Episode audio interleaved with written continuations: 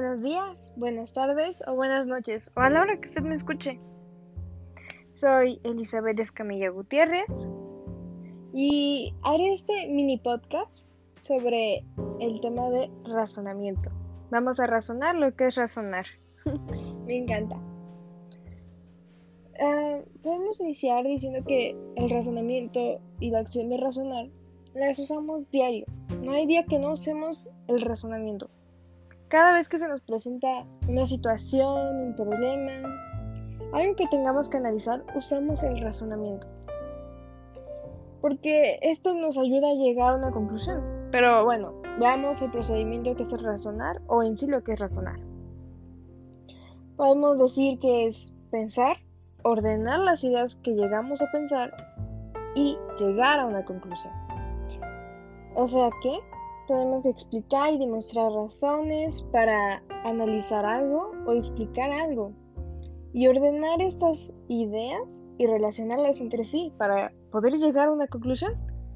Eso es lo que podemos decir que es razonar. Ahora bien, razonar, así decirlo, es simple, pero no es tan simple esta habilidad que tenemos, ya que se divide, divide en varios tipos pero podemos destacar a dos principales. Eh, los que podemos destacar más o los que destacan más es el razonamiento deductivo y el razonamiento inductivo.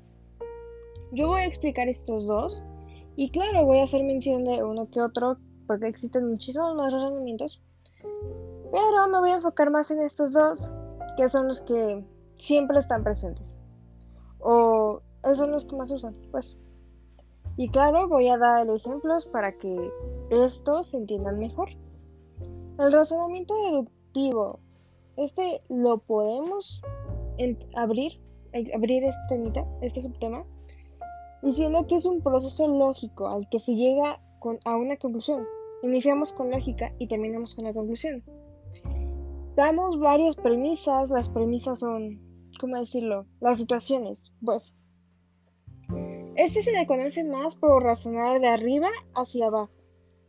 Empleamos herramientas para llegar a la lógica. Mm, supongo que con un ejemplo podría ser más entendible. Puedo dar este ejemplo, estos ejemplos muy sencillos, que es, las plantas necesitan luz, las amapolas son plantas, las amapolas necesitan luz porque son plantas. O el hijo de mi tía es mi primo. Rosa es hija de, de mi tía. Y Rosa es mi prima. Esa es mi conclusión. En estos ejemplos podemos ver que iniciamos de arriba hacia abajo. Usamos lo que ya sabemos para llegar a una conclusión. Iniciamos con una afirmación cierta. Y cuando iniciamos así, la conclusión siempre será cierta. Espero que así ya se haya entendido mejor. Ahora vamos con el razonamiento inductivo. Esta dan varias premisas mm, que se supone que son verdad, pero esto no significa que siempre sean verdad. Estas verdades siempre las enlazamos para llegar a una conclusión, pero claro que la probabilidad de...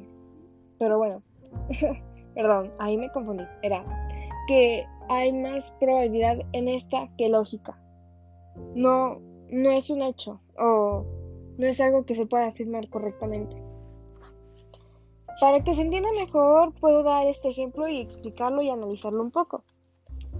En mi, en mi casa hace calor, en la casa de al lado hace calor. Hace calor en todas las casas. Iniciamos de abajo hacia arriba, por algo que ya sabemos, pero lo entrelazamos con algo que no sabemos, pero lo estamos afirmando. Porque en este ejemplo, ok, en mi casa hace calor, pero y en la casa de al lado también hace calor, pero ya entré a la otra casa de enfrente, ¿hace calor también ahí? No lo sabemos, pero estamos llegando a esa conclusión. Y por eso decimos que el razonamiento inductivo no siempre dará respuestas afirmativas, que que sean verdad. Porque tal vez esa casa tenga aire acondicionado, quién sabe, no lo sabemos. Pero así funciona el razonamiento inductivo. Los demás, los demás razonamientos mm, no, son, no son muy de mencionarlo. Así que solo voy a mencionar uno para cerrar ya este temita, este pequeño podcast, como, como es el razonamiento abductivo, que es más lógica y observación y muchas más cosas. El razonamiento es un tema muy, muy grande que no podría explicar en menos de 10 minutos. Pero expliqué lo más básico y lo más sencillo que entendemos de razonar.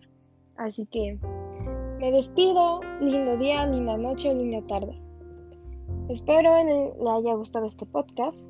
Hasta la próxima.